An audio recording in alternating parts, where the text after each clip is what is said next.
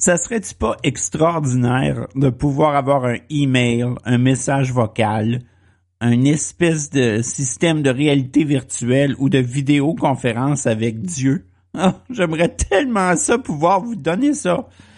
Malheureusement, Dieu n'utilise pas ces technologies directement. Ce que Dieu préfère, c'est d'utiliser une plus vieille technologie qui est très puissante, mais souvent plus subtile et plus facile à manquer si on n'y prête pas attention. Le Saint-Esprit.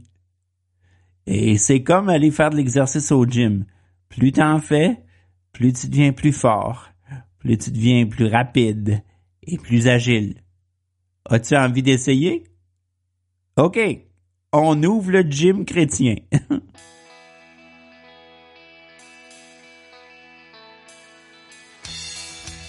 Bienvenue à Mon ami pasteur en balado diffusion. Si tu cherches à grandir en spiritualité chrétienne sans la politique des églises, je suis ton homme. J'aime partager des idées, des questions et des réponses authentiques et faciles à comprendre, sans jamais juger ni exclure personne. Je m'appelle Étienne Lesage et je suis un vrai pasteur, maintenant sans église, et je te pousserai jamais à y aller, c'est promis. Je serais content d'être tout simplement ton ami pasteur. Viens, on va jaser un peu.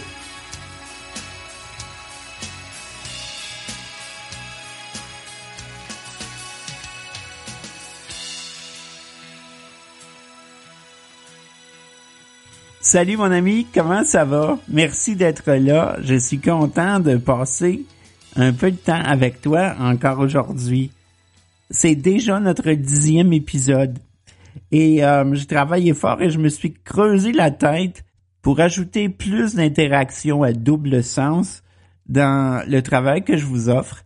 Et si vous allez visiter mon site web à www.monamipasteur.com, vous allez découvrir qu'il y a maintenant la possibilité de se joindre à moi et à vos euh, collègues euh, auditeurs du balado pour euh, des périodes de questions et réponses en vidéoconférence ensemble.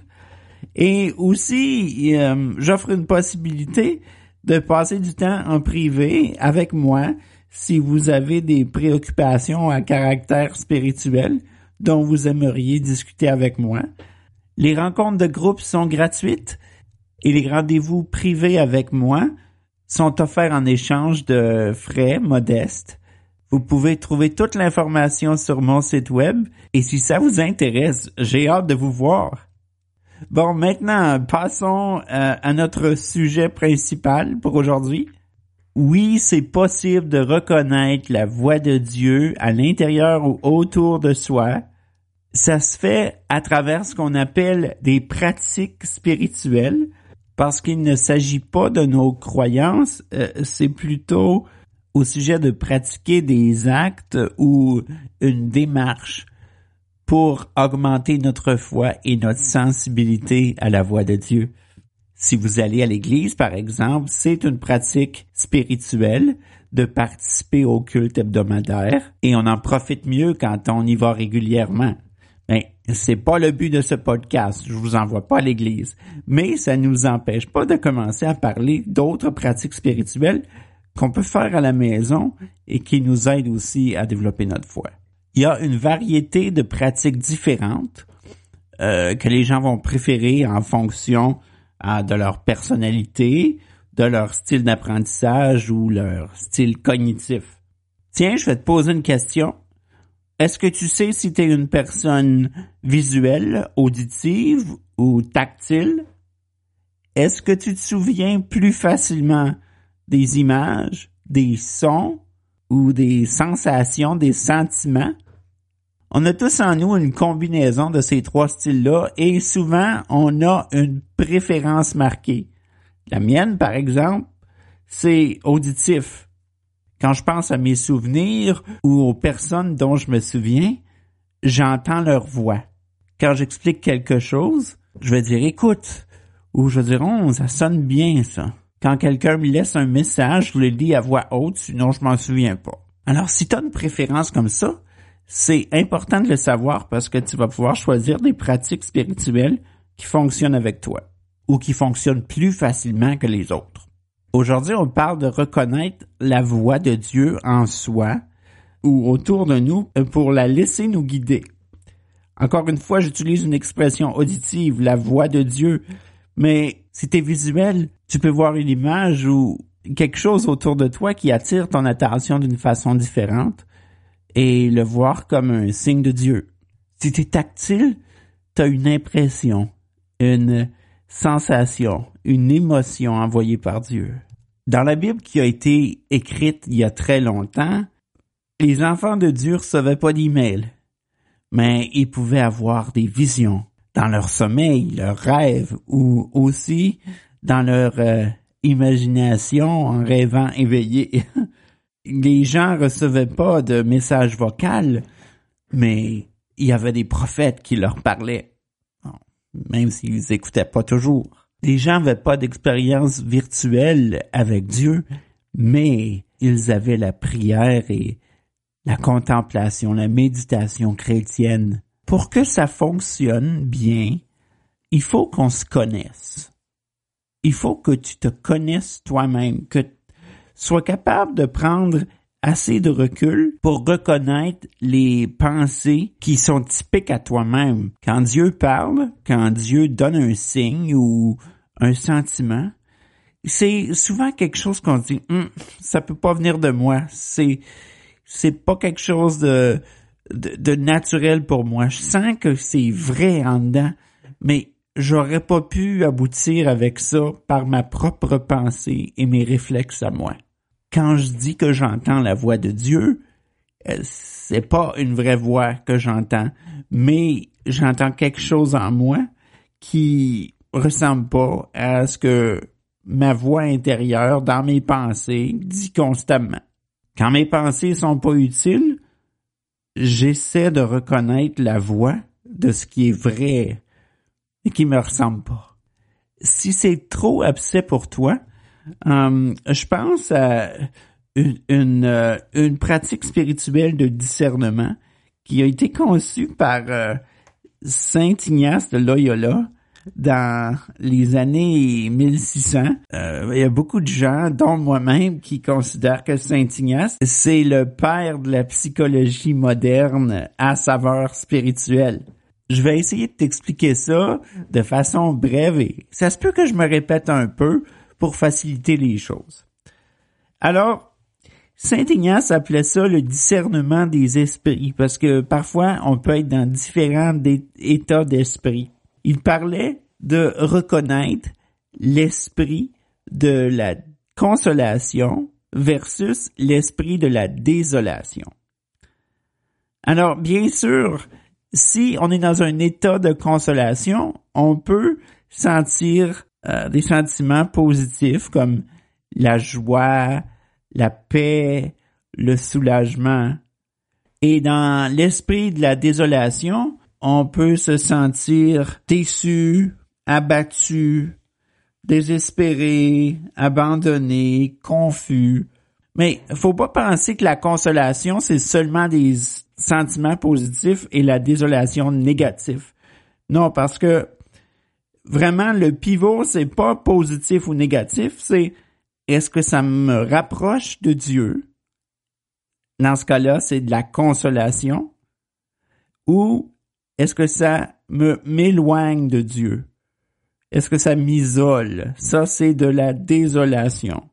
Par exemple, si on a un conflit avec quelqu'un et on, on contemple la possibilité euh, de parler avec cette personne-là, et on sent de l'inconfort, ben ça peut quand même être de la consolation parce que ça va seulement être temporaire et ça nous donne beaucoup de potentiel de se rapprocher des autres et de Dieu en même temps. Mais si on décide de qu'on coupe contact avec une personne et qu'on ne lui parlera plus jamais, euh, même si ça peut nous apporter du soulagement temporaire, c'est peut-être pas nécessairement de la consolation, mais de la désolation parce que on s'isole encore plus, on se déconnecte. Le but, c'est de chercher nos options qui nous ouvrent la porte à la consolation. C'est le but qu'un chrétien devrait toujours rechercher, la proximité avec Dieu, parce que quand on se sent bien connecté avec Dieu, on a plus confiance, les idées plus claires, euh, on est moins nerveux, on dort mieux, c'est plus facile d'utiliser nos talents personnels, nos forces. Parfois, le soulagement immédiat ou la gratification immédiate qu'on reçoit cache le fait qu'elles vont nous pousser un peu plus dans la désolation. Alors, quand ça tente d'essayer de remarquer où est la consolation et où est la désolation, parce que il y a vraiment juste toi qui le sais, il y a aussi tes compagnons spirituels comme moi ou d'autres qui peuvent t'aider à démêler tout ça. Mais ça tombe sur toi essentiellement. Et dans ta prière, quand tu te demandes si tu devrais répondre à une situation avec l'option X, Y ou Z, tu peux demander à Dieu, en Dieu, j'ai besoin d'aide pour euh, discerner quelque chose maintenant aide-moi à prêter attention et envoie-moi des sentiments de consolation quand je contemple la bonne option. Et là, tu peux essayer. Tu concentres, tu contemples ton option X, ensuite Y, ensuite Z.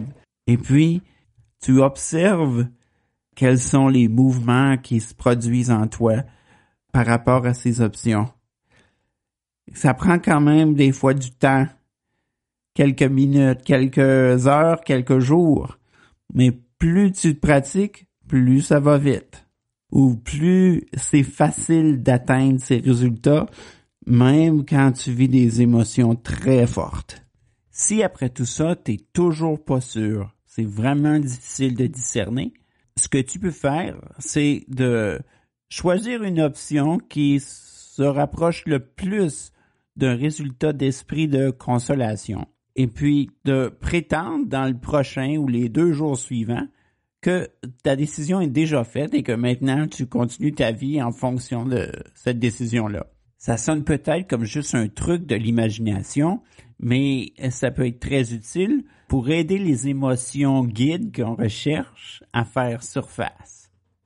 Alors, ce sont quelques façons qui peuvent t'aider à hum, reconnaître la présence de Dieu et surtout de recevoir de l'aide dans ta relation avec Dieu au sujet de ce qui te préoccupe.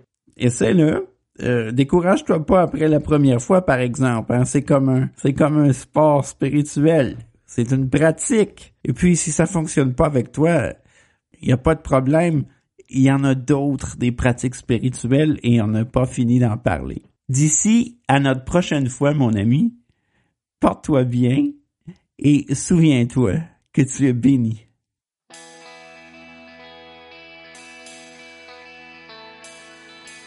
C'était mon ami pasteur avec Étienne Lesage en balado-diffusion. Si tu as aimé ce que tu as entendu, donne-nous une bonne note ou une évaluation sur ton appli préféré et abonne-toi pour ne pas manquer aucun épisode après leur publication. Si tu veux m'écrire pour des questions ou des commentaires, rends-toi sur mon site web à www.monamipasteur.com. J'ai bien hâte de te lire et de te retrouver la prochaine fois. À bientôt!